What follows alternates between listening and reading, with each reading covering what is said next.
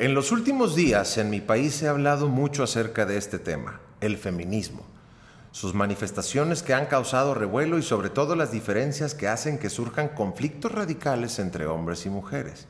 ¿Y saben qué? Yo no sé mucho sobre el feminismo, pero sí tengo algo que decirte. Esto, como todo lo que te cuento, son cosas que he vivido, que he sido testigo, son para ti, son para Lucía. No sé ni cómo comenzar. Tal vez lo mejor sería platicarte que no fui un niño común, que nunca fui bueno en los deportes, aunque disfrutaba mucho verlos, como hasta la fecha lo disfruto. Pero siempre fui de alguna manera criticado por no ser hábil para eso, o no se diga para las labores que hacen los hombres.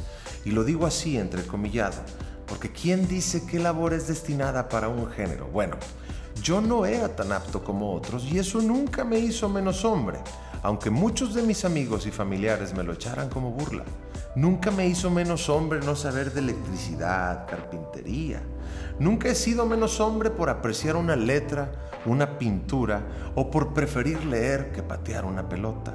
Nunca he sido menos hombre por llorar cuando lo he necesitado, por abrazar cuando he sentido ganas de hacerlo, por decirle a un amigo, te quiero, por ser sensible por ser distinto a como dicen muchos que debemos de ser los hombres. Nunca he sido menos hombre y no seré menos hombre después de lo que te voy a decir. He vivido gran parte de mi historia en un mundo clasificado en dos, donde yo tengo que ser más solo por el hecho de ser hombre, donde la mujer es menos y muchas veces, o mejor dicho, aún no me doy cuenta de tantas cosas y situaciones donde la mujer tiene un lugar menor solo por haber nacido así, mujer. Porque si juega un deporte rudo, seguro es lesbiana. Porque si llegó a un buen puesto de trabajo, seguro se acostó con alguien. Y hablando del trabajo, He sido testigo de charlas donde hombres con mayor puesto se aprovechan para acosar a una mujer de menor puesto, a sabiendas de que como son jefes poco o nada puede pasarles. En el negocio en el que estoy incluso es común que los que dan oportunidades las dan muchas veces a cambio de favores sexuales. He sido testigo de ver cómo en muchas familias, incluida la mía, casan a jovencitas solo porque salieron embarazadas y es lo que tiene que ser según sus ideales. Vivo en un mundo donde el negocio familiar se lo tiene que quedar el hombre, sin ni siquiera voltear a ver las aptitudes de las hijas para ese negocio. Y me he quedado callado. Y todos nos quedamos callados. He escuchado de amigos que en la borrachera intentaron llevar a la cama a una mujer y cuando ella se negó, se enojaron y reclamaban, entonces ¿por qué andas aquí conmigo tan tarde y tomando? Y me quedo corto y me quedo helado, porque lo vemos normal, porque así es. La mujer en la casa y el hombre al trabajo, esa es otra. Un día un amigo me dijo, por tu culpa las viejas no hacen lo que deben y se sienten superiores. Tú a lo tuyo que es el trabajo y déjale lo demás a ella. Esto fue cuando le platiqué que yo me encargaba de muchas cosas en el hogar. Y todo esto está mal.